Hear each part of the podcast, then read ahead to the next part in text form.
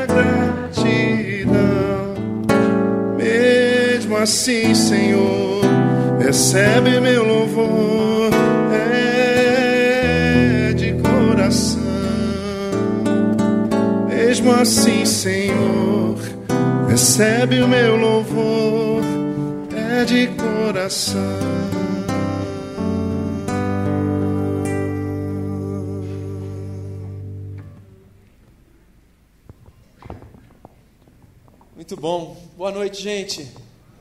Graça, paz e bem de Jesus de Nazaré, nosso Senhor. Que bom que vocês estão aqui.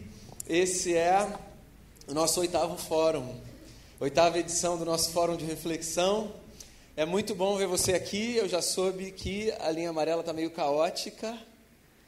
E que bom que essa casa está cheia já no começo desse encontro. Que bom que você chegou. Você é crente mesmo que você está aqui hoje, porque hoje é dia importante na Libertadores, certo?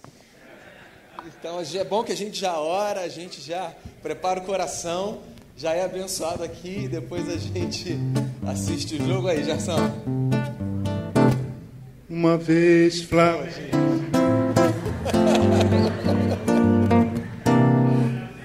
Gerson vai me arrumar um problema. Não sou tricolor de coração. Gente, o fórum é um espaço que a gente pensou para a gente conectar ideias e pessoas em torno de Jesus de Nazaré, o nosso Senhor. A gente tem um formato muito específico nesse fórum. A gente tem sempre uma fala, uma música e a gente tem um período de perguntas e respostas. Nessa edição em especial, a gente vai mexer um pouquinho no nosso formato. A gente vai ouvir música boa, a gente vai ouvir o Gerson falar. E a gente não vai ter aquele pedaço final de perguntas e respostas, mas eu tenho certeza que vai ser uma noite muito abençoada e que Deus vai falar muito ao meu coração e ao seu coração. Se você está no fórum pela primeira vez e se você não conhece ainda Gerson Borges, eu quero apresentar você. Esse é meu querido amigo Gerson Borges, amigo da nossa igreja. O Gerson é pastor na Comunidade de Jesus, São Bernardo do Campo. O Gerson é músico. Algumas das músicas que a gente canta aqui na nossa igreja são de autoria do Gerson. E é de casa, Gerson, meu amigo, você está em casa. Que Deus abençoe sua vida e que você abençoe a gente com a graça do Eterno. Vamos fazer uma oração? E depois a gente está com Gerson.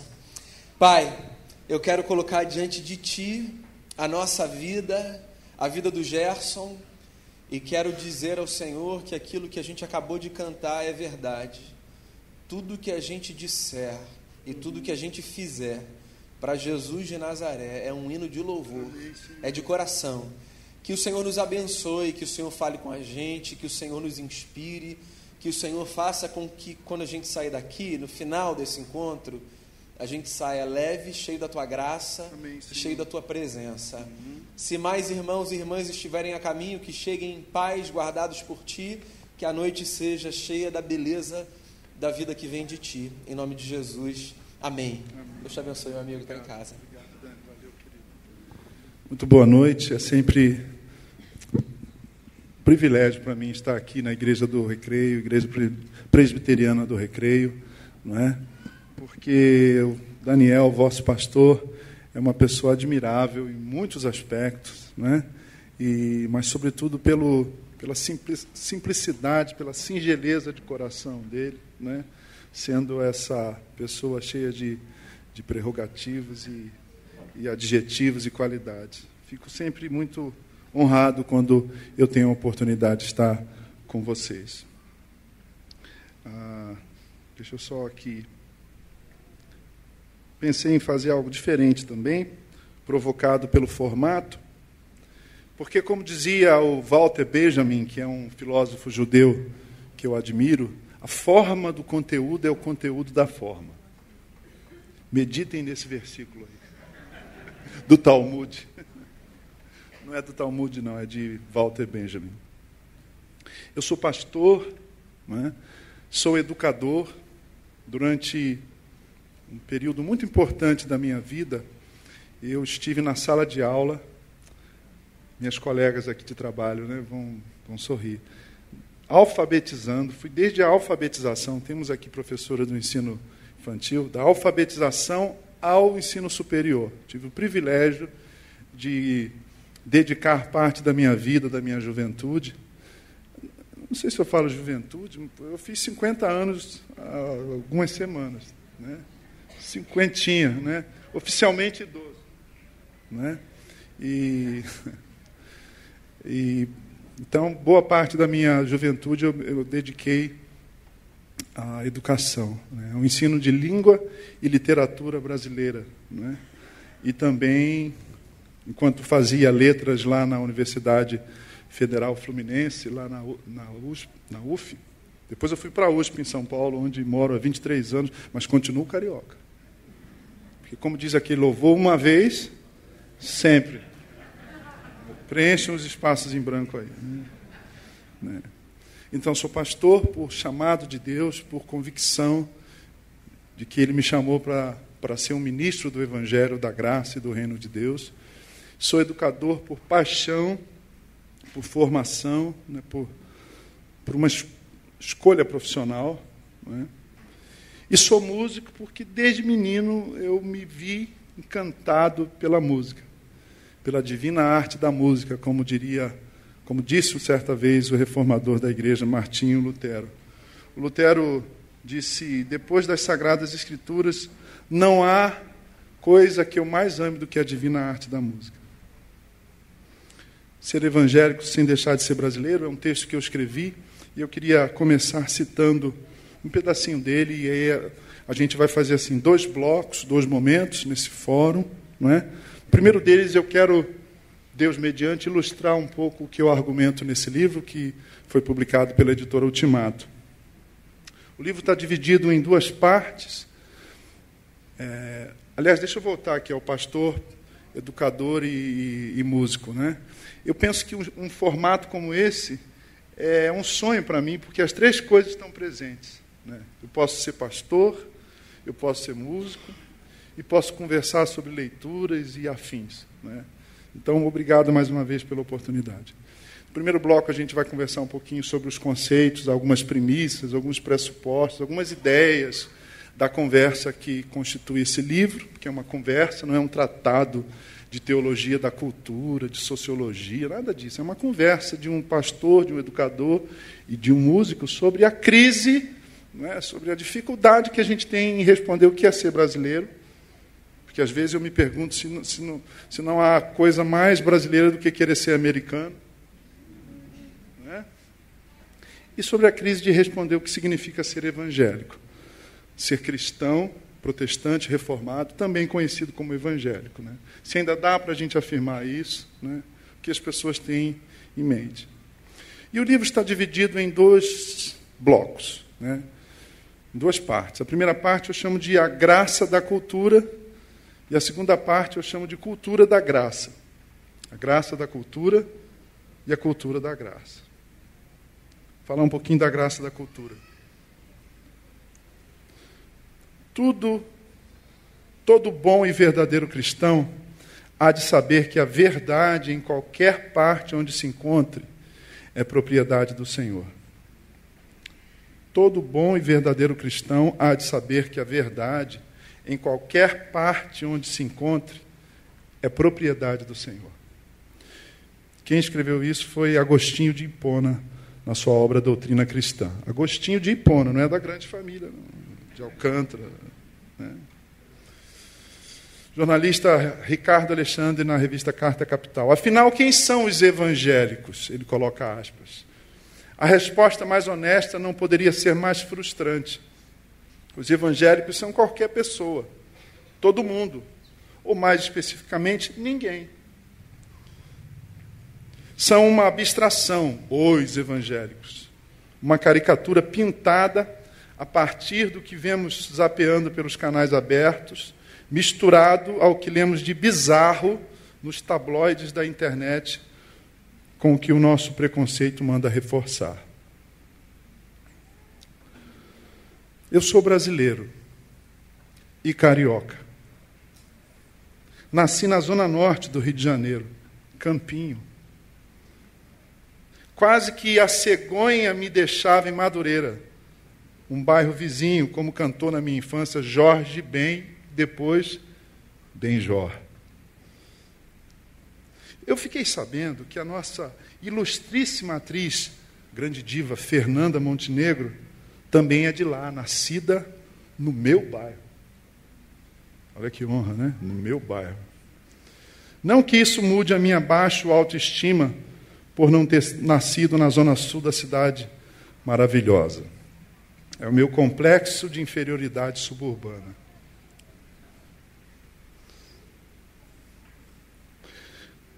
Subúrbio rima com melancolia. São casas simples com cadeiras na calçada. Quem conhece esse louvor? De Canhoto, Vinícius e Chico. E na fachada escrita em cima que é um. Toda a igreja, toda a igreja. Pela varanda, flores tristes e baldias, como alegria que não tem onde encostar. Dá vontade para a segunda estrofe desse hino do nosso cenário. Né? Igual a quando eu vou a um subúrbio. Mas deixa para o outro culto esse. Já era. Como a maior parte da minha vida foi vivida na cidade maravilhosa e na sua região metropolitana, o Grande Rio, gostasse ou não, eu ouvia e cantava samba. Gostasse ou não quisesse ou não. Aspas. Sonho meu, toda a igreja também. Sonho meu, vai buscar quem mora longe. Sonho meu, sonho meu, sonho meu. Era a dona Ivone Lara me ensinando o remédio mais bonito do mundo para lidar com a saudade. Sonhar com quem vai embora. Como aprendi a amar a canção popular brasileira, para muito a mais brasileira das artes, essa canção, essa arte, essa música, que a partir dos anos 20 e 30 tem no samba o principal dos seus gêneros, Faz tempo que eu venho procurado aprender a compor e a cantar essa música tão genial. E a respeito dessa busca, é sem preço a influência poética que recebi do meu pai, do meu pai. Quando menino, meu pai, nos, nos anos 70, eu devo muito ao seu, ao seu amor à música, especialmente ao seu amor pelo violão dos regionais de choro, flauta, violão e cavaquinho, a poesia, a musicalidade nordestina. Ele sempre gostou ali do pavilhão de São Cristóvão, mesmo sendo fluminense. Né? Isto é, sanfonas, abumba e triângulo. A música dos Paraíbas, aqui em itálico, porque, como vocês sabem, é um jeito preconceituoso de falar de quem é nordestino, e em São Paulo é baiano. Não é? Como pejorativamente o carioca designa a cultura nordestina, que, aliás, vira nortista, e em São Paulo, baiano. Entre um repentista e outro, que cantava no rádio, no projeto Minerva. Projeto Minerva. Só o pessoal aqui já da minha faixa geriátrica. Né? Geriatric Praise. Né? Projeto Minerva que a gente ouvia no rádio de pilha, deitados na varanda, na varanda preguiçosa de sábado, no calor de dezembro. E aí papai me descrevia um dos principais centros de difusão e de celebração do Nordeste no Rio de Janeiro, a Feira de São Cristóvão. Conhece? É um pavilhão portentoso no bairro de mesmo nome, na zona central da cidade, vizinho do Maracanã, Benfica, Praça da Bandeira e do Caju. Caju, mais conhecido pelo cemitério onde descansam os restos mortais de Noel Rosa, por exemplo, e tantos outros artistas ilustres. O fato é que São Cristóvão talvez seja mais famoso por sua origem. Um casarão, a história do bairro de São Cristóvão, um casarão numa colina de, vista, de vista privilegiada para a Baía de Guanabara. Um tal Passo de São Cristóvão era o nome dessa casa, é? desse casarão. E esse Passo de São Cristóvão teria chamado a atenção de Dom João VI. Lá, o soberano português ergueu o Palácio Real da Casa de Bragança, que viria a tornar-se na República um museu nacional. Conhece também, que pegou fogo outro dia aí, né? Na Quinta da Boa Vista. Você tem saudade da Quinta da Boa Vista? A Quinta, um belo e maltratado parque, o museu, o zoológico, sanduíches de mortadela, guaraná e picolés, água pura, ninguém quer. Hã? Isso tudo, essa simplicidade, era a diversão de muitos sábados da minha família, sábados de folga do meu pai, que era operário da Hamilton do Brasil, na Avenida Brasil. Aí eu faço um parênteses aqui. Quem nunca datilografou numa Hamilton não sabe o que é riso e choro. Vocês viram que eu sou, eu, eu nasci na fase, eu sou vintage. Né? Nos anos 50, pré-bossa nova, papai, adolescente de tudo, morava no Catete e trabalhava na célebre confeitaria Colombo. Essa joia nostálgica fundada em 1894, certamente um patrimônio cultural do Rio de Janeiro. Outro dia eu visitei a Colombo, lá na Gonçalves Dias. De fato é uma experiência. De lá, caminhando, peguei a rua, a rua da Carioca e dobrando à direita, a Ramalho Ortigão, eu fiz uma selfie. Você vê que eu não sou tão velho que eu faço selfie aí, né?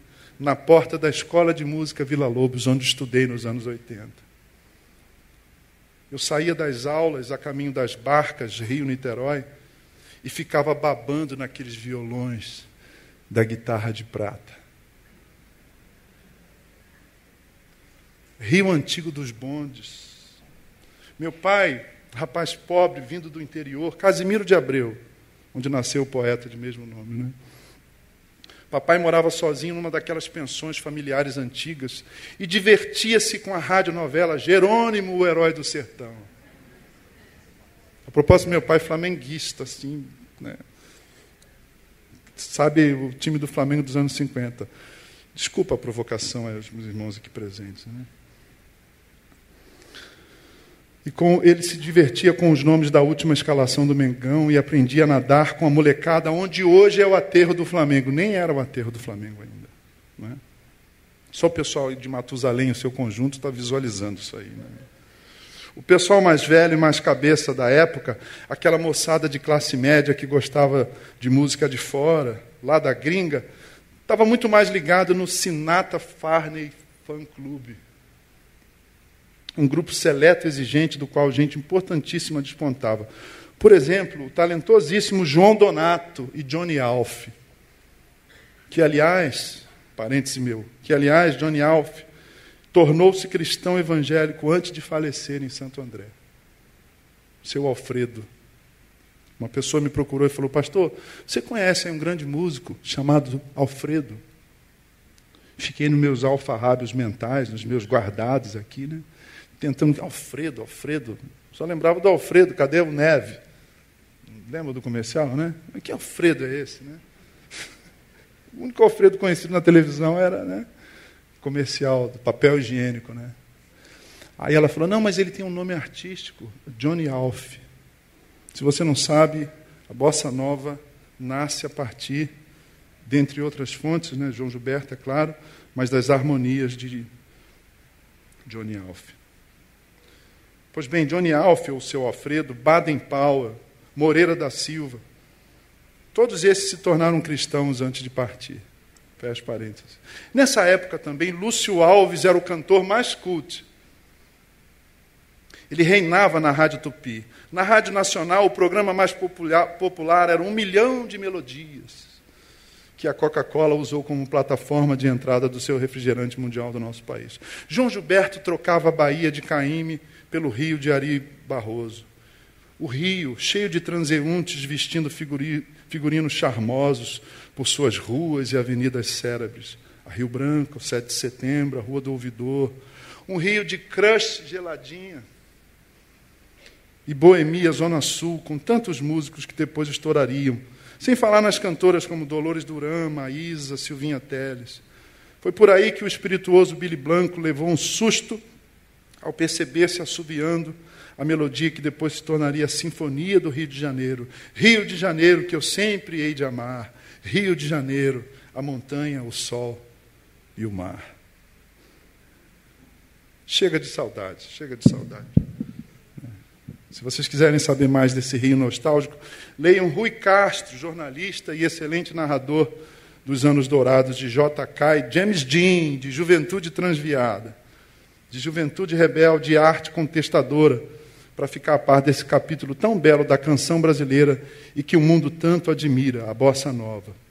Eu me lembrei do Rio dos anos 50 e 60 por causa do meu pai. De volta ao meu amor ao samba, a culpa, portanto, é da minha carioquice.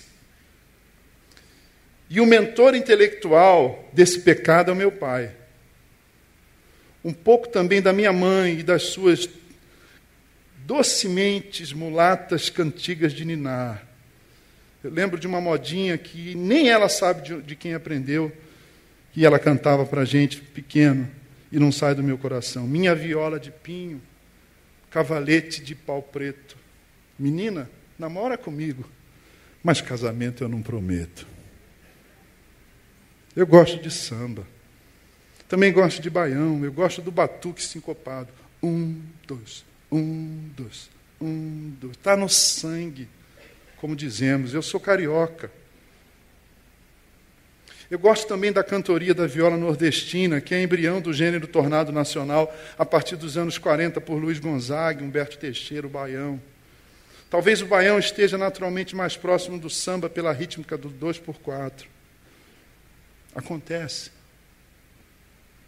Acontece que meus pais eram evangélicos. E o samba e o baião era a música do mundo.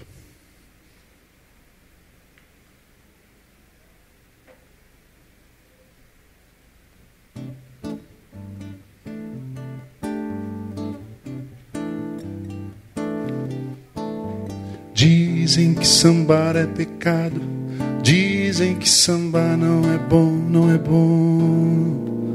Eu acho isso um tanto equivocado Criador amado, dando pra gente esse dom, pra deixarmos meio mofado na gaveta fria de uma opinião. Que que deixa tanta alegria de lado deveria ser dado a Ele mesmo em adoração. Dizem que o samba é coisa de pagão, discordo, é do Senhor toda a criação, e apuro para Ele o meu batuque, e afino com mãos santas meu violão. Dizem que o samba é coisa de pagão, discordo é do Senhor toda a criação, e apuro para ele o meu batuque, e afino com mãos santas o meu violão. Dizem que sambar é do preto que sofreu escravo. Nesse chão, nesse chão, é isso mesmo. Mas recuso o gueto Samba não tem pele, não tem raça, é do coração. Mesmo eu sendo um crente mulato, acho que o branco há de ter inspiração. Numa liturgia toda em dois por quatro, brasileira oferta ao Deus de todos. Olha o refrão. Dizem que o samba é coisa de pagão, discordo é do Senhor toda a criação e apuro para ele o meu batuque e afino com mãos santas meu violão. Cante. Dizem que o samba é coisa de pagão, discordo, é do Senhor toda a criação e apuro para ele o meu batuque e afino com mãos santas o meu violão. Dizem que sambar é do preto que sofreu escravo nesse chão, nesse chão. É isso mesmo, mas recuso o gueto. Samba não tem pele, não tem raça, é do coração. Mesmo eu sendo um crente mulato, acho que o branco, meu irmão, numa liturgia toda em dois por quatro brasileira oferta ao Deus de todos. Olha o refrão, vamos juntos. Dizem que o discordo não é não, e apuro para ele o meu batuque, e afino com mãos santas meu violão. Dizem discordo é do Senhor toda a criação e apuro para ele o meu e afino com mãos santas o meu violão. Alguma coisa acontece no meu coração.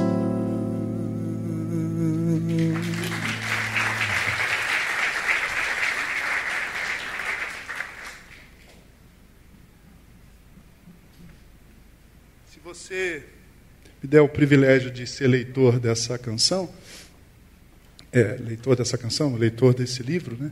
Ouça esse livro, leia a canção, né? Eu vou ficar muito feliz, porque eu continuo argumentando a partir da matriz da teologia reformada, vou, vou trabalhando uma teologia da cultura que mostra que não há, e aí eu cito o grande teólogo reformado Abraham Kuyper, não há um centímetro desse universo, não há um centímetro desse universo a respeito do qual Jesus de Nazaré não diga: é meu, é meu.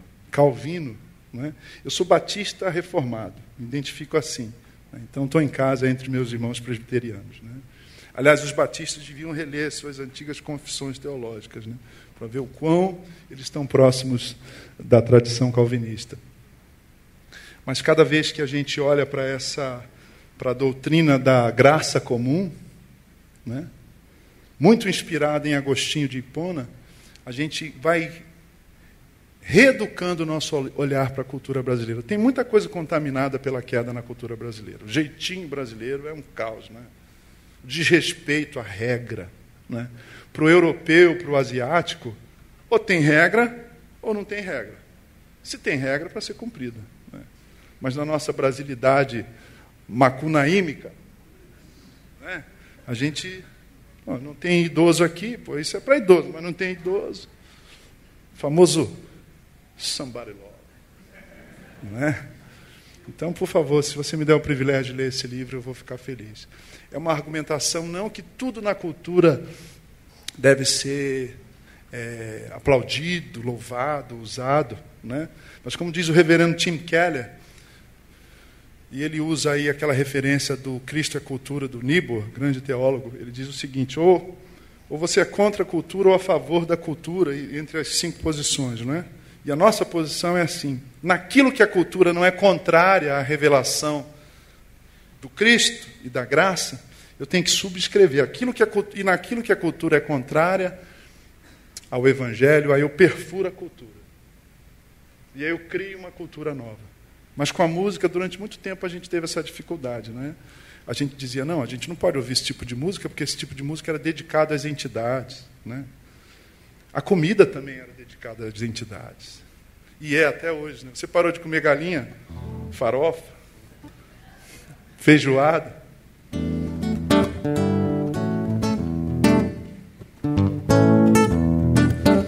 A canção chama-se Discipulado. Eu a uso para compartilhar o evangelho e um pouco da música cristã a partir da música brasileira a partir da igreja com músicos e artistas não cristãos. Mas também uso para falar de compositores e artistas tão importantes da música popular brasileira para os crentes. Gonzagão ouvia Caíme, que inspirou Buarque Jobim. Os baianos todos e o time dos mineiros foi sempre assim que se fez a nossa cantiga, a canção do nosso país, com Noel e o samba da antiga, as cantoras do rádio Elis. Noel e o samba da antiga, as cantoras do rádio Elis.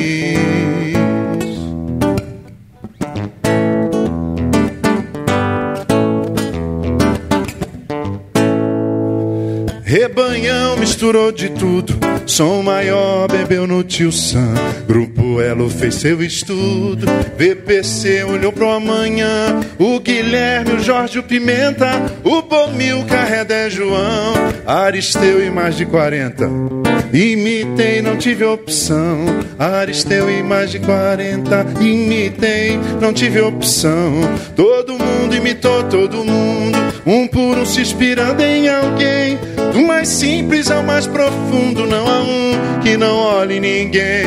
Do mais raso ao que vai mais fundo, todo artista aprendiz de alguém.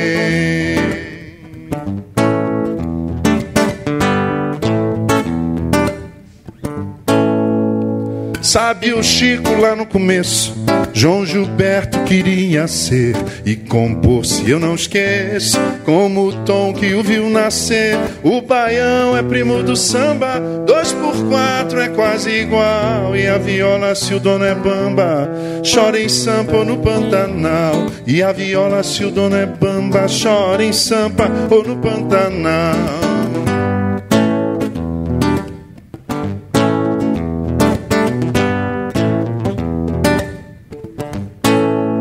Aprendi a cantar na igreja, violão ganhei do meu pai. E por mais moderno que eu seja, e no antigo é bom e não cai. Eu sou filho de tudo isso, que panela é minha canção, celebrando o compromisso brasileiro de adoração, celebrando o compromisso brasileiro. Todo mundo imitou todo mundo, um por um se inspirando em alguém mais simples ao mais profundo, não há um que não olhe ninguém. Do mais raso ao que vai mais fundo, todo artista aprendiz de alguém. Imitou todo mundo, um por um se inspirando em alguém. Do mais simples ao mais profundo, não há um que não olhe ninguém. Do mais raso ao que vai mais fundo, todo artista é aprendiz de alguém. Você aprendeu? Então vamos, para terminar. Todo mundo imitou. Um puro se inspirando em alguém. Do mais simples ao mais profundo, não há um que não olhe ninguém. Do mais raso ao que vai mais fundo, todo crente é aprendiz de alguém.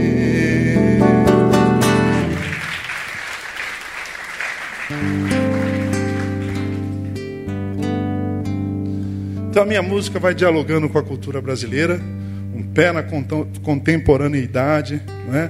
mas outro pé firmado na nossa tradição, dos hinos de Lutero, dos irmãos Wesley, de Isaac Watts e tantos outros compositores da enologia cristã. Outra coisa que eu faço é me inspirar na literatura. Então, em 2006, eu lancei um musical chamado A Volta do Filho Pródigo baseado numa obra belíssima de um teólogo holandês, psicólogo também, chamado Henry Nouwen, de origem católica, não é? E a história de Lucas 15, a parábola de Jesus que virou um quadro do Rembrandt, grande gênio da pintura do barroco, não é? Depois o livro do Nouwen, depois o meu musical. E aí eu tive o privilégio de ir na universidade, ser convidado lá pela Universidade de Toronto, pela Sociedade Henry Nouwen, para apresentar essas canções. Música brasileira, ninguém entendia português, mas se emocionava, porque conhece Antônio Carlos Jobim, conhece Ivan Lins, né? conhece Milton Nascimento. Essa canção chama-se Voltar para Deus. Se o meu coração incircunciso coração se quebrar. Eu voltar para Deus tão quebrantado que não tenha nem palavras. Se eu recomeçar a andar com Jesus ouvir Sua voz, seguir a Jesus, cada dia é novo tempo e oportunidade de voltar para Deus. Se o meu coração, incircunciso coração, se o quebrar na verdade. É Deus me convencendo da miséria do pecado. Se eu abandonar a velha ilusão de nunca escutar o meu coração, cada dia é novo tempo e oportunidade voltar para Deus. Volto para Deus sempre que vejo o tamanho dessa mentira. Imaginar a possibilidade de não depender de Deus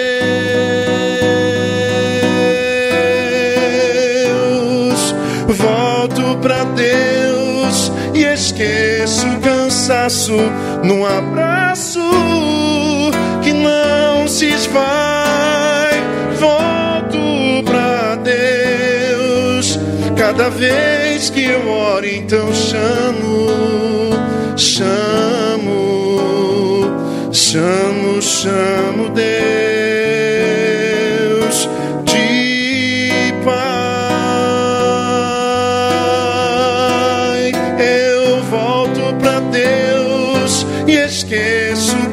Cansaço num abraço que não se esvai. Volto para Deus cada vez que eu oro, então chamo, chamo, chamo, chamo Deus.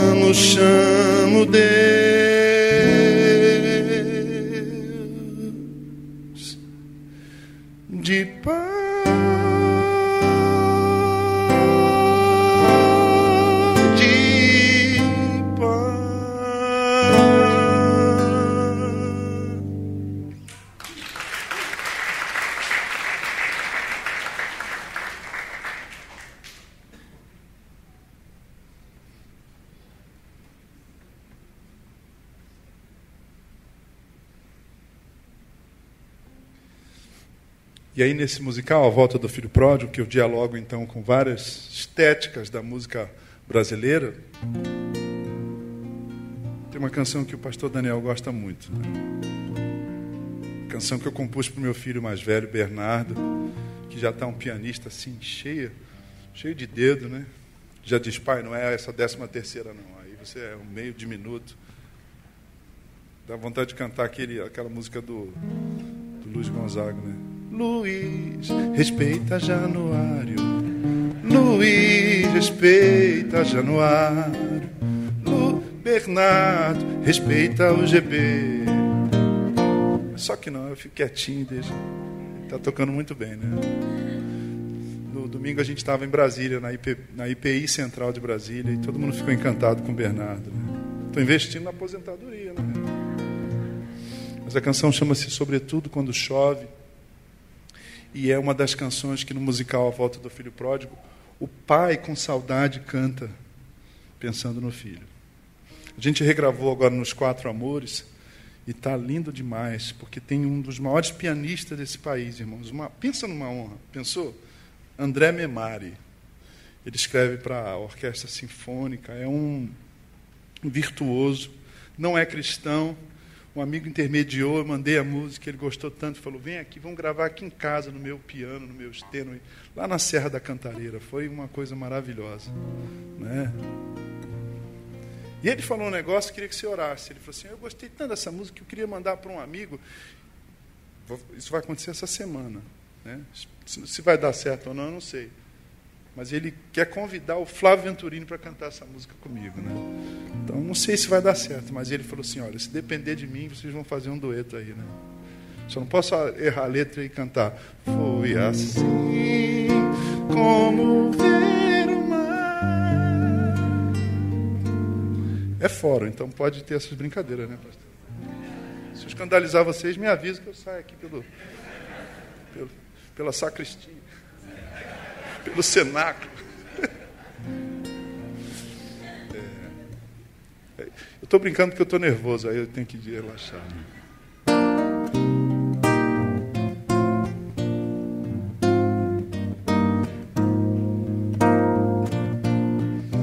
É uma canção de Niná que eu fiz para o Bena.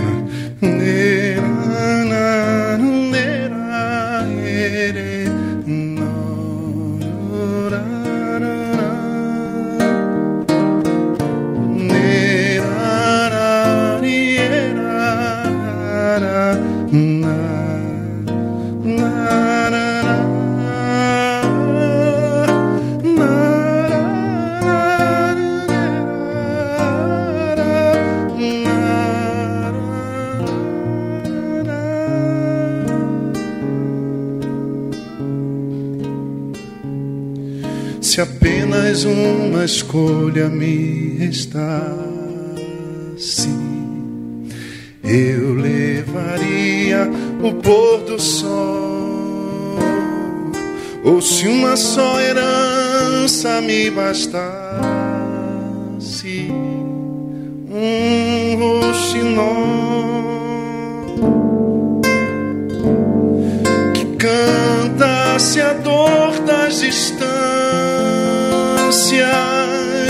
e curasse essa saudade. A me invadir enquanto eu canto, sobretudo quando chove. Vamos a me invadir enquanto eu canto,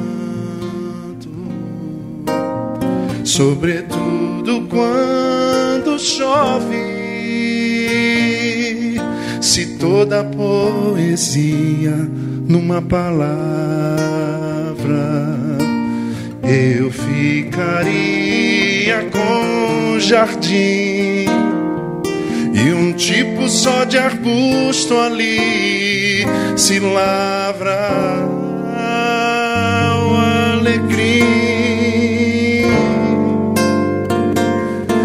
concentrando o cheiro do longe, acalmando essa saudade. A me invadir enquanto eu canto, mas sobretudo quando chove juntos a me invadir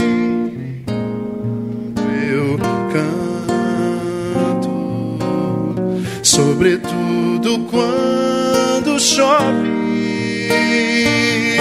Chove chove, chove. Sem parar enquanto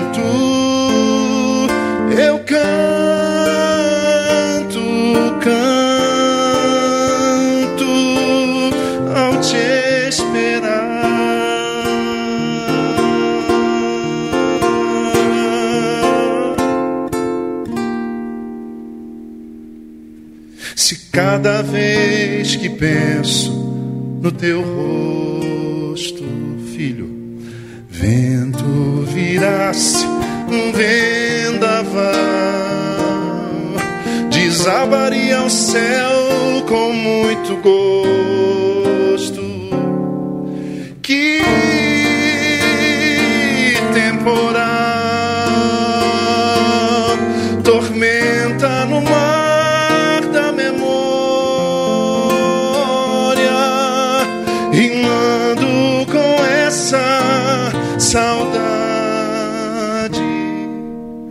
A me invadir enquanto eu canto sobretudo quando chove, a me invadir, a me invadir.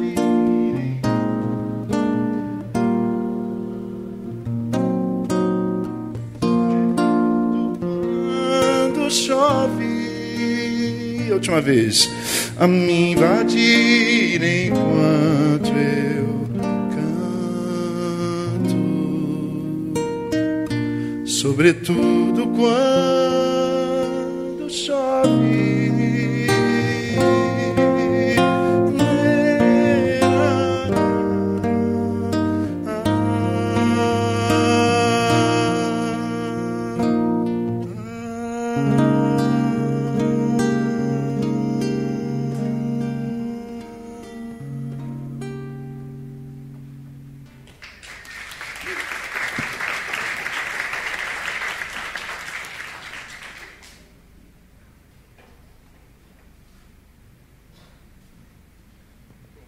passa rápido, eu quero aproveitar bem os últimos minutos desse último bloco, falar um pouquinho e, e ah, apresentar para vocês algumas canções. Não, espero não cansá-los, porque hoje é uma noite que o pessoal está com pressa aí, não sei porquê. Chega em casa e vê aquela baixaria. né? Uns torcendo a favor, outros contra. Sei lá, vi, mon ami, né? Mas ah, depois da volta do filho pródigo, eu não sei vocês, mas eu tenho os meus autores preferidos. Hoje eu até postei no meu Instagram, se você quiser depois me seguir, eu ia ficar feliz, né? Mas eu postei hoje no, no Instagram, lá em- no aeroporto de Congonhas. Obrigado, Dani. Seu nome foi sublinhado no livro da vida. Recebi um Twitter aqui. De. Mas eu postei no, no meu Instagram, se você quiser depois ver lá, Gerson Borges. Eu estava naquele ônibus que te leva da, para a aeronave, né? E uma moça entrou assim, quase tropeçou com um livro na mão e lendo, lendo. Cena rara. Porque a gente só vê as pessoas assim, né? Assim é no Instagram e, e assim é escrevendo no WhatsApp. Né? Então, para cima é no Instagram, no Facebook, né? E assim de lado é digitando, né? Movimento absolutamente é, perigoso para a sua articulação. Mas, enfim, isso é uma outra conversa. Né? E aí, aí sentei, sentei-me assim, fiquei olhando para ela, aí, reconheci, ela estava lendo Grande Sertão Veredas. Sabe esse livro que todo mundo conhece ninguém leu? Que você leu o resumo para fazer eh, né, Seis Gran Rio. Né? Nonada, começa assim, nonada. Né? Eu fiquei tão extasiado que eu tirei uma foto. Depois você veja lá. Né? Escrevi um texto dizendo um texto, uma resenha assim de um parágrafo dizendo que a gente saiu de Guten, do paradigma de Gutenberg para o paradigma de Zuckerberg. Entenderam? Né? São duas, são de, do, dois jeitos de olhar a vida, né? O jeito a partir do texto escrito da imprensa para a foto, né? Do Facebook, que muitas vezes é um fake book, né? E então, eu tenho os meus autores preferidos. Eu acho que a leitura, mais do que a morte do livro físico, livro de papel, né? Eu acho que a gente, o que está morrendo é a leitura. Eu falei que aqui ia ter um pouco de pastor, um pouco de música e um pouco de educador. Né? Então, um pouco de educador agora, pastor Daniel. A leitura está morrendo. As pessoas, eu e você, nós, estamos perdendo a capacidade de concentração, de foco lê um livro grande. Sabe? A gente está perdendo isso. A gente lê em F. Que o cara te manda um texto lá no, no, no WhatsApp. O que, que é leitura em F? Esse conceito é de um jornalista do New York Times que escreveu um livro, A Geração Superficial, The Shallows, né? que mostra como que essa imersão, esse, essa sobrecarga da vida digital está mexendo com a nossa, com a nossa mente. Né? E aí, é, o pessoal mais erudito usa uma palavra epistemologia, que é como é que a gente aprende as coisas. Né? A gente aprendia pelo texto escrito, pela narrativa. Seu pai sentava e falava, filho, ó, foi assim a minha vida. assim. Hoje a gente apreende e aprende a vida pela imagem.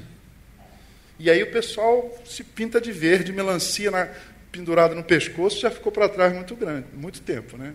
Então tem que fazer qualquer coisa para aparecer nas redes sociais. Né? Aí a mediocridade invade a nossa casa, nos nossos dispositivos, né? nossos celulares, nossos vídeos. O que mais bomba, milhões de visualizações em dois dias, é só besterol. Assim. Só be... Quanto mais escrachado, escatológico, não no sentido teológico, né? mais vídeos. Depois você descobre que esse cara que tem milhões de visualização por cada vídeo sofre de depressão, porque ninguém pode ser idiota e fazer os outros rir o tempo todo assim, né? Nada mais idiota do que querer ser idiota sem achar que você está sendo idiota. Pronto, fiz uma frase aqui. Um tanto idiota. Idiota vem do grego idiotez, que era o sujeito em si mesmado, voltado para si mesmo. Depois virou classificação de desenvolvimento da, da, da inteligência. Né? Mas lá na Grécia, idiotez era um cara extremamente egocêntrico. Sabe aquele cara que diz assim: Você para mim é problema seu. Está com uma necessidade? Me, me, inclua aí, me inclua fora dessa lista. Sabe aquele cara, cara que é apaixonado por si mesmo e ainda acha que é correspondido? Cuidado para não virar stand-up aqui. Vamos focar aqui, já se Muito bem, a gente está lendo em F. A gente lê o primeiro parágrafo, manda um texto no WhatsApp, aquele que tem embaixo tem um link assim, leia mais. É, você lê, lê aqui. Por que, que em F? Olhem para cá, para o meu sutil braço, quase que um self-stick, né? Olha aqui, e para o meu dedo também, assim, minhas mãos aqui estão de jogador de basquete. Em F, o cara lê um pouquinho do primeiro parágrafo, aí ele olha o tamanho do texto, ele desce. Está rindo? É você que faz isso, pecador. Né? E aí ele vem aqui no meio e lê mais um cabelésimo com essa medida, para além do milésimo expo, exponencial do milésimo, chama-se cabelésimo. Ele lê um cabelésimo aqui. Então, ó, F é assim, não é? Uma, aqui um pouco menos, e desce e fala assim: benção esse texto, vou compartilhar. Então, então a gente está perdendo a capacidade de foco. Daniel Goleman, que escreveu é, Inteligência é, Emocional, tem um livro chamado Foco, que ele trabalha isso. Eu li, muito interessante. A gente está tá terceirizando a nossa memória. Você fala assim: eu não queria envergonhar ninguém, mas eu podia escolher aqui um pecador e dizer assim: qual o telefone da sua mãe? Não sabe mais, ele tem que olhar no celular. Porque a gente está terceirizando a nossa memória. Está tudo no Google. Então, Daniel, você que é psicólogo, né? a gente precisa reler Piaget, Vygotsky, para entender o que que o que está morrendo, o que, que a perda dessas sinapses todas podem ocasionar para a gente. Né? Então, perda de foco, perda de memória. É, que mais? Tem um montão de coisas. A gente só viu o lado bom da tecnologia, né? Mas a tecnologia. Eu não posso ser um profeta caolho. Eu tenho que dizer a coisa boa, mas tenho que dizer o, o ruim. O que a tecnologia nos dá, a gente sabe. Mas o que ela nos rouba, a gente não se dá conta. Né? E dizer que a televisão foi o vilão dos anos 70, hein? Tinha igrejas evangélicas fundamentalistas que não podia ter televisão, né? Televisão. Lá em casa tinha três canais. E o terceiro só pegava se eu punha um bombril assim, lembra disso? Para ver perdido no espaço, túnel do tempo. Eu estou muito nostálgico, deixa eu voltar para o tempo presente. C.S. Lewis é meu autor preferido, né? E um dos livros mais interessantes de C.S. Lewis chama-se Os Quatro Amores, que eu li na minha adolescência e não entendi nada. Mas eu fiquei impactado com algumas frases. Né? Eu queria terminar rapidinho, nesses 15 minutos, antes de voltar para o Dani. Esse novo álbum, que tem um monte de amigos, tem o Leonardo Gonçalves, tem o Paulo César Baruch, tem a Amanda Rodrigues, que estará aqui, né? tem o Marcos Almeida, que já esteve aqui, tem o Paulo Nazaré me ajudando na produção. Tem Estevão Queiroga, excepcional compositor. A gente começa com essa canção aqui, ó. A gente precisa prestar mais atenção aos nossos afetos, porque a gente está ficando desafeiçoado. O amor precisa ser expresso. Sabia? precisa dizer que você ama quem você ama. Porque o amor que não, é, não se expressa fica inexpressivo. Para onde corre, para onde corre a vida? Para onde corre, para onde você? para onde corre, para onde corre o tempo. Que a gente nunca encontra tempo para parar de correr. Para onde corre, para onde corre a cidade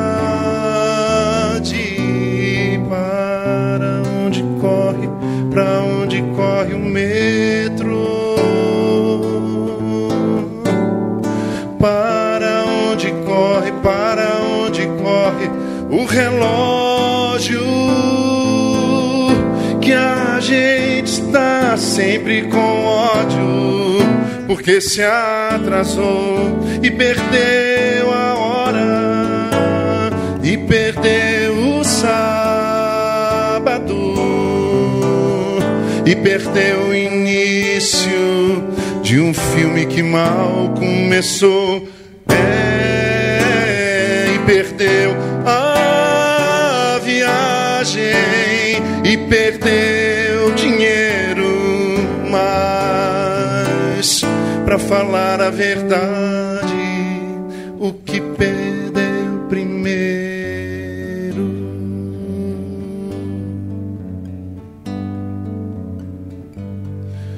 você fica emburrado, você fica com cara de quê? E o cara muito enfesado? Tá cheio de quê? A gente precisa prestar atenção nos nossos afetos. Né? Para onde corre, para onde corre a polícia? Para onde corre, para onde corre o ladrão? Para onde corre, para onde corre o governo? Se no final desgoverno corre a nação. Ei.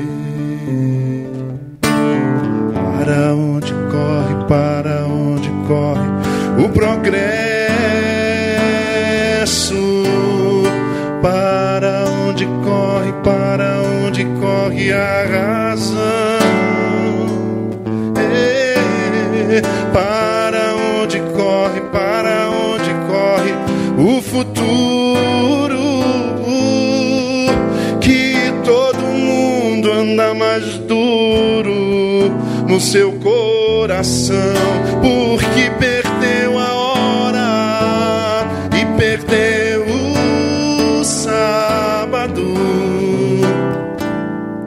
perdeu o início de um filme que mal começou. É, e perdeu a viagem e perdeu dinheiro, mas para falar a verdade,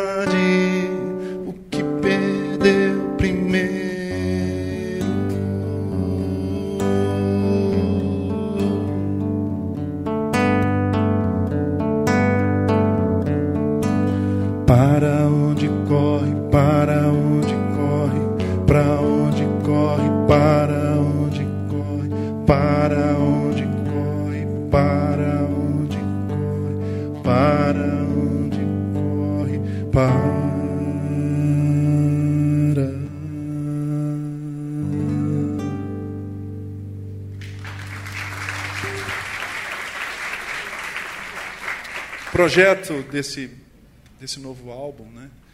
Ia falar disco, mas disco era LP, lado A, lado B, tocava na vitrola, e também nostalgia está demais hoje. Agora chama-se álbum, né? É, começa com algumas canções ponderando sobre a nossa vida afetiva, né? Porque nós não somos o que pensamos, nós somos o que desejamos. Kierkegaard, Soren Kierkegaard, dizia que a maior distância do universo são 30 centímetros. Decifra esse enigma Kierkegaardiano. Os 30 centímetros que separam a minha cabeça do meu coração. É por isso que o teu médico pneumologista fuma. né? E diz assim: não faça o que eu faço, faça o que eu digo. né? Uma dicotomia, né? Numa, como se fosse possível cindir, não é, Dani? A vida afetiva, a vida emocional, a vida psíquica e a vida intelectual. Isso é uma falácia aí da modernidade para cá, mas isso é papo para mais de metro, como diz o mineiro. A que trem, né? A que trem, né? E aí eu falo um pouco sobre os afetos. Isso né, poderia citar Jonathan Edward, né? Aquele clássico, né? Sobre as afeições religiosas, a nossa como a gente se relaciona com o Senhor. Mas deixa eu correr aqui. E aí eu falo dos quatro amores. Quais são os quatro amores? C.S. Lewis, nesse livro, ele diz que o primeiro amor é afeição. Ele chama de storge, que é ele chama de afeição, usando o termo grego, o amor que a gente tem na família.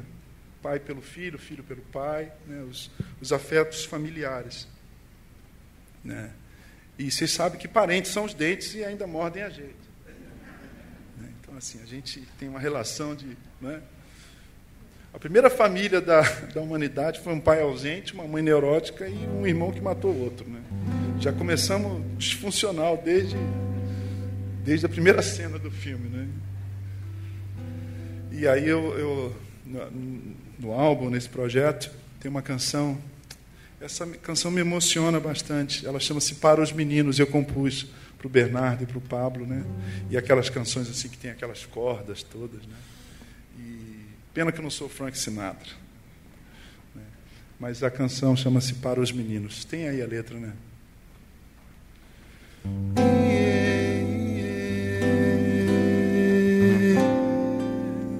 Vou usar o arranjo, não, vou simplificar aqui. Eu e sua mãe, nos amarmos tanto, tanto, tanto, tanto, tanto que nem dá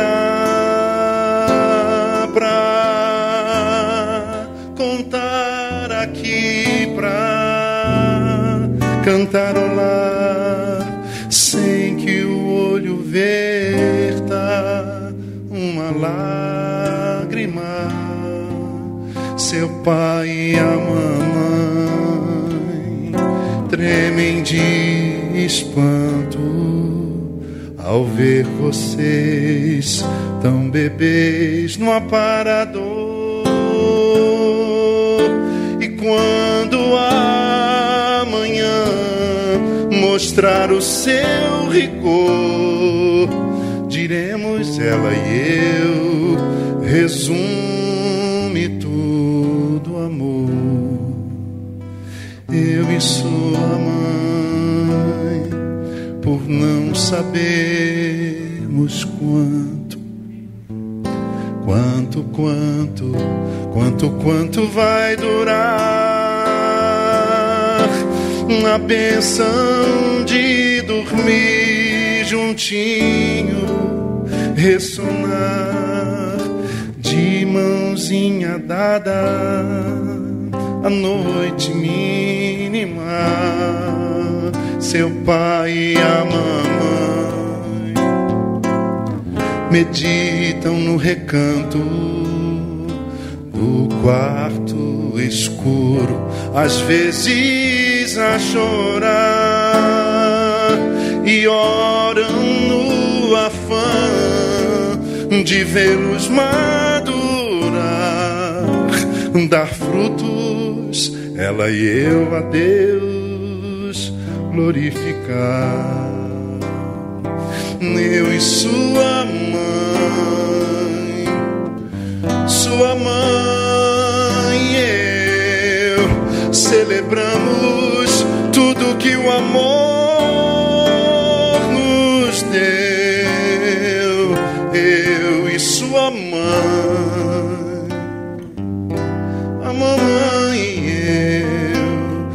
celebramos tudo o que o amor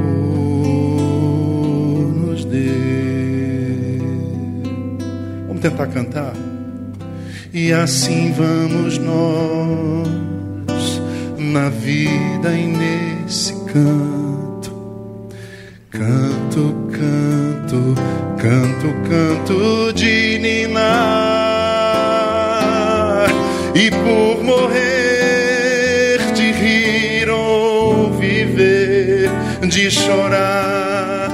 sabemos ela e eu que tudo passará.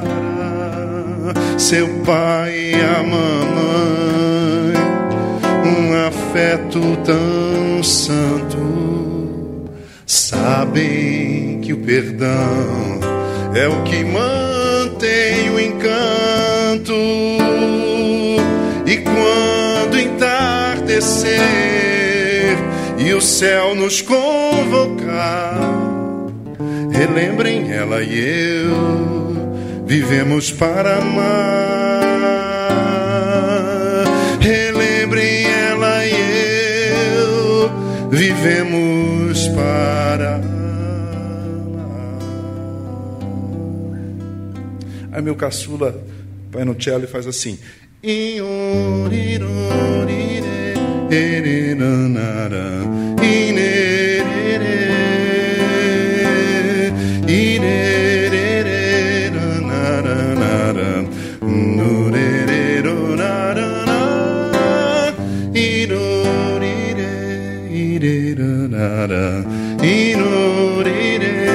Vamos lá, me ajuda aí.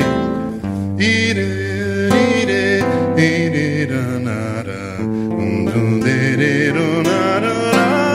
Vocês. Iro, ire, ireranara, inori, vai. Inori,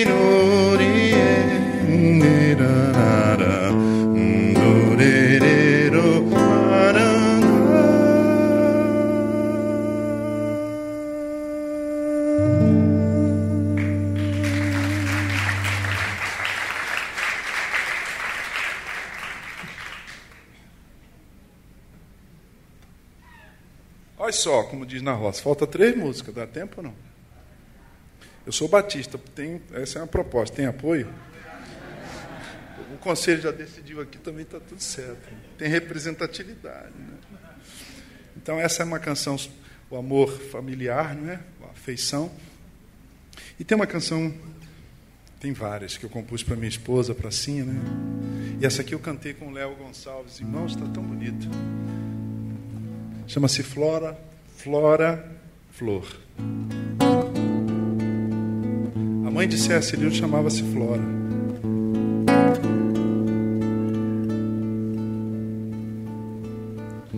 Me veio algo agora, não sei dizer se demora de certo tempo. Parou, foi um aroma de amora, de uma geleia de outrora que a minha mãe preparou embora. Tenha vindo de fora minha alma tem hora que se encanta e se enamora, como aqui agora, por saber onde mora. Esse teu cheiro de flora, esse teu jeito de flor. Me veio uma saudade de uma velha amizade que ainda nem começou. Às vezes isso me invade, a casa perturba a tarde, um desconsolo, uma dor me arde. Vai chegando a idade, minha alma de jade não discute a verdade. Foi-se a mocidade, me consola metade desse teu cheiro de flora, esse teu jeito de flor.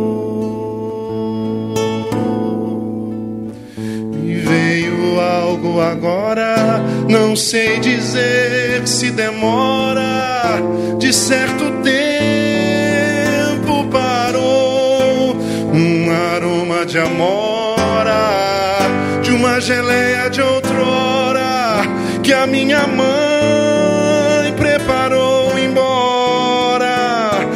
tenha vindo de fora. Minha alma tem hora que se encanta e se enamora, como aqui agora, por saber onde mora. Esse teu cheiro de flor, esse teu jeito de flor. Juntos, embora tenha vindo de fora minha alma tem hora que se encanta, se enamora como aqui e agora, por saber onde mora. Esse teu jeito, cheiro de flora, esse teu cheiro de flor.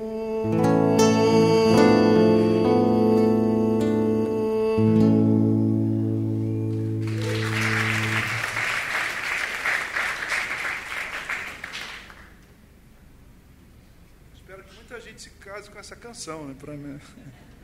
Ia ser bonito. A penúltima canção. Vou fazer aqui mesmo.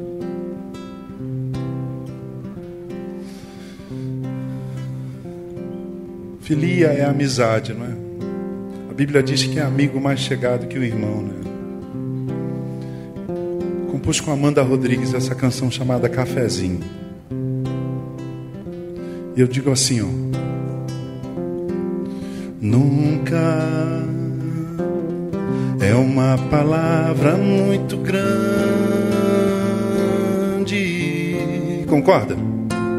Sempre que a uso faço com cuidado.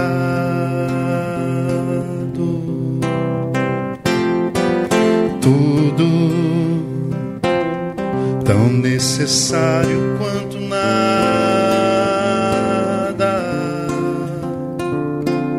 muito pode ser muito, muito pouco. Eu digo essas coisas porque sinto tanta falta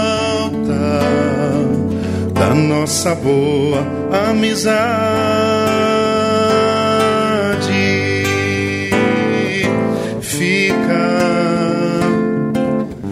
vou passar um cafezinho.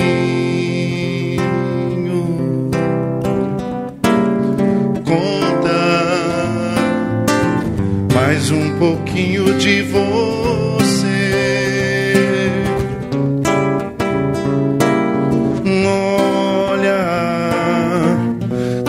Essa vida é engraçada.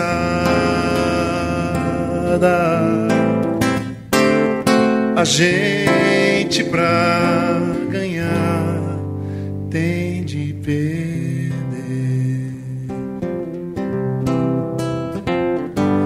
Quando a gente senta e compartilha, bora juntos, fala de quê? Das alegrias e das dores acontece? Leve, vida vira coisa leve. E o tempo? Tempo parece que fica tão breve. Ei, Dani, digo essas coisas porque sinto tanta falta da nossa velha amizade. Se a gente ficasse de pé e cantasse com palmas, fica. Vou passar um cafezinho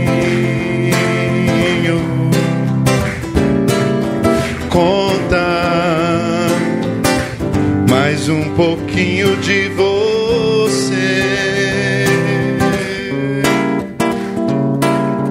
Olha como essa vida é engraçada.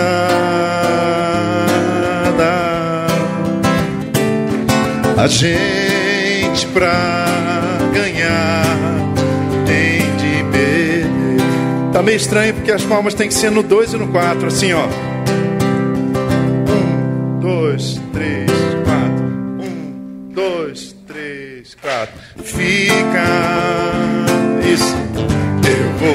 Passar cafezinho. Conta.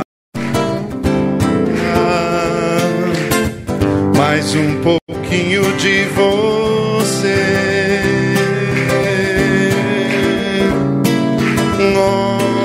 Olha como essa vida é engraçada a gente pra ganhar tem de perder. Deixa eu ver se vocês aprenderam. Fica.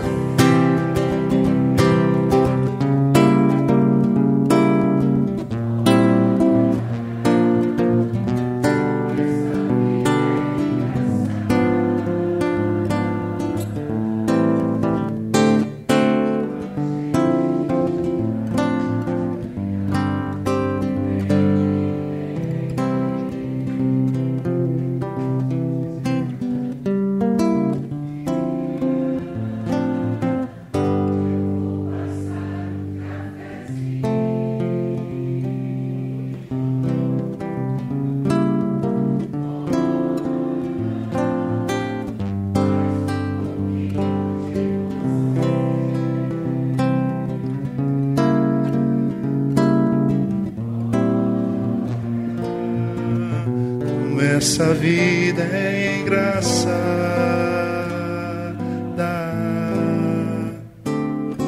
gente pra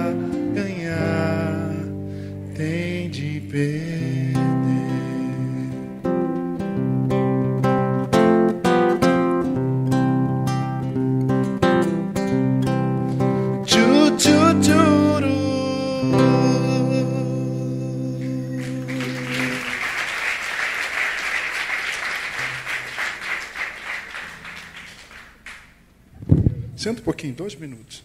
Talvez três, mas no máximo quatro, jamais cinco. Né?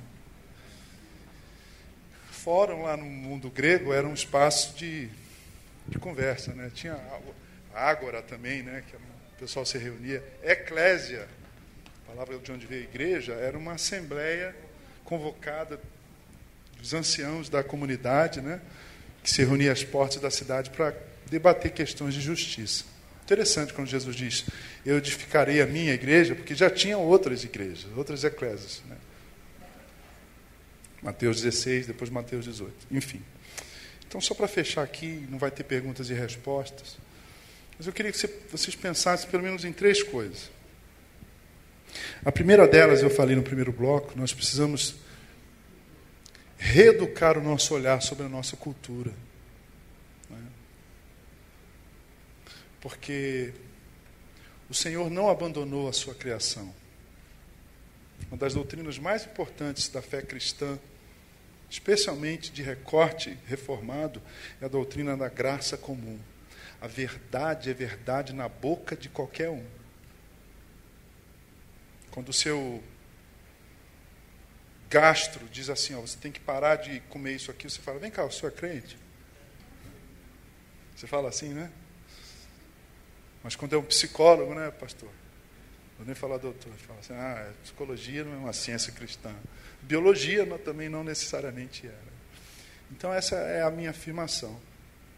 E ao fazer isso, ao fazer isso, irmãos, a gente pode se reencantar com o nosso país, porque a gente anda num tempo muito complexo, né? Como eu sou discípulo à distância do reverendo Antônio Elias, eu aprendi que pastor é suprapartidário supra-ideológico. Né? Quem vota é o cidadão, não é o pastor. Né? Vocês sabiam que eu sou vizinho do prédio lá do, de um ex-presidente famoso aí, que agora está até morando em outro lugar? Sou vizinho, assim, de. Meu filho estuda num prédio em frente. Eu pastorei em São Bernardo do Campo. Vou até sentar aqui, pastor. Rapidinho. São Bernardo, passa um cafezinho aí. Né? São Bernardo do Campo onde nasceu o movimento sindical, né? a luta pela ditadura, tal, tal. Eu era moleque de tudo, sou de 69. Então imagina pastorear numa, num etos desse, né?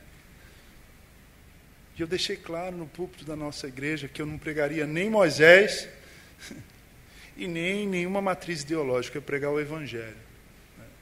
E teve gente que saiu da nossa comunidade porque queria que eu defendesse o candidato A ou então o candidato B.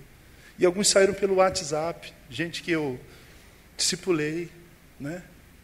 gente que eu batizei, gente que eu casei, gente que eu, de cuja família eu até sepultei os mortos. Então, um pouco esse, esse álbum, Os Quatro Amores, é uma espécie de, de, de catarse.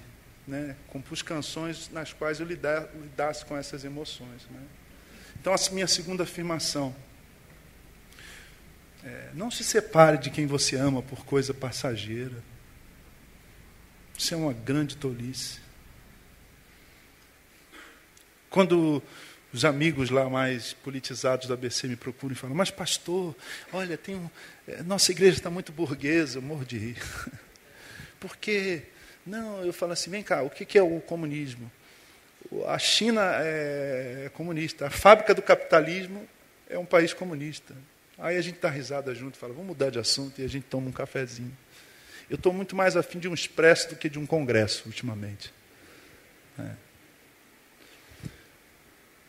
Reeduque o seu olhar para a cultura brasileira. A gente, a gente, o Tom Jobim uma vez falou brincando, levaram a sério, né? A saída do Brasil, ele disse, é o aeroporto. E tem muita gente pensando assim. Perdemos várias famílias, jovens indo para o Canadá, indo para Portugal. Aqui aconteceu esse fenômeno também. Né? Esse êxodo, não é? Porque as pessoas estão se desencantando pelo nosso país. isso aqui ou é um pouquinho de Brasil, ai ai, né? A gente precisa pedir ao Senhor que, que reencante o nosso coração, porque está difícil, né? Está difícil. Né? Segundo, não se afaste, não rompa com quem você ama. Né? Por rompimentos que depois você vai se arrepender. Você vai romper com os teus rompimentos. Mas aí já é Elvis. Né? Tenho pensado nisso. Tenho pensado nisso mesmo. Em terceiro lugar, eu esqueci. Esqueci, não. Só para acordar vocês. Né?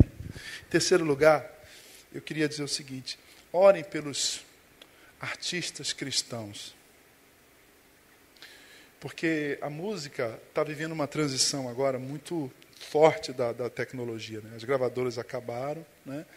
E o que, que as gravadoras estão fazendo? Elas são distribuidoras, colocam sua música no Spotify, no Deezer, etc. etc né? Então, nós que nunca tivemos apoio de verdade, agora começamos a ter menos apoio ainda. Então, se você gostou das canções, se você acredita no que eu cantei, no que eu falei aqui, se te fez bem, né, me siga lá no Spotify, entra aí, me siga lá no Spotify. Você não, você não vai gastar mais nada, né? você não precisa comprar CD, mas me siga. Segunda coisa que eu peço, entra no YouTube, essa canção Cafezinho, está sem vídeo ali, né? Você sabe, irmãos, eu creio piamente que tem demônios que atuam no negócio do vídeo na igreja. Estou convencido disso, cara. Rapaz, se eu tivesse numa congregação pentecostal, ouviria um amém, igreja. Aí, né? Rapaz, toda vez que a gente vai usar vídeo, super traíra, o cafurenga, o príncipe das moscas, aquela peste que anda na escuridão, aquela mortandade que assola meio-dia, vai lá e tu. Aí o pastor passa vergonha. Vamos ver o vídeo do acampamento. Aí o pastor faz pose de, assim, de Ed René, né? Olha assim. Irmãos, vamos passar para para o ofertório. Né? Então eu acho que tem. Eu estou falando isso porque ele está amarrando ali os demônios ali. Não precisa botar o som, não, querido. Só projeta o vídeo para o pessoal ver lá. Se você, você vai me ajudar muito. Se você entrar lá no meu canal, você. De verdade. Assim, sem, desavergonhadamente, estou pedindo isso para você.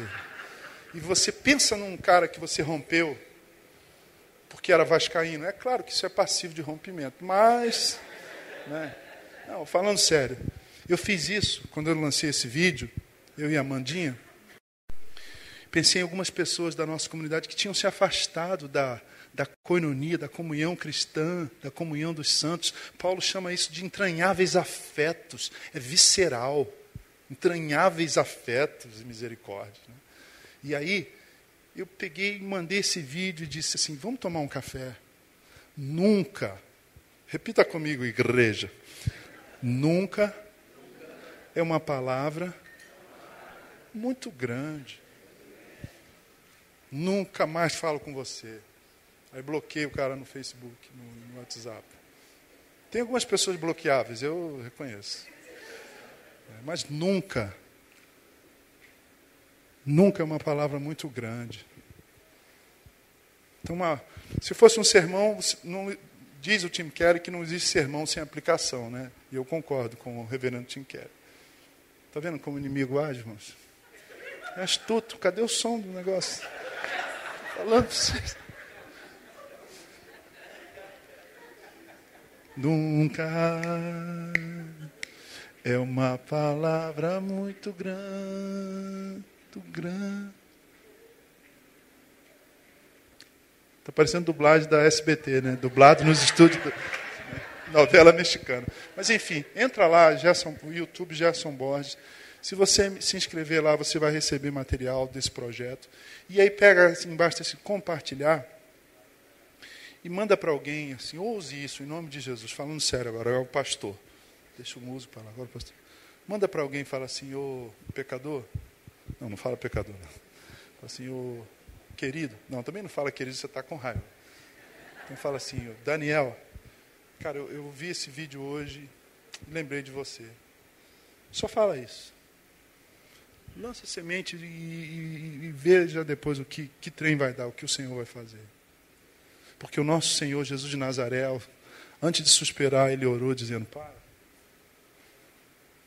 perdoa esse povo aí que está me matando. Eles não sabem o que estão fazendo.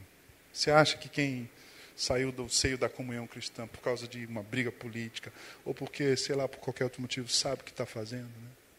Então é isso. Vocês são incríveis. Tem a impressão que todos são rubro-negros. Tem impressão, assim, tão bonitos que vocês são. Né? Deus abençoe vocês. Muito obrigado.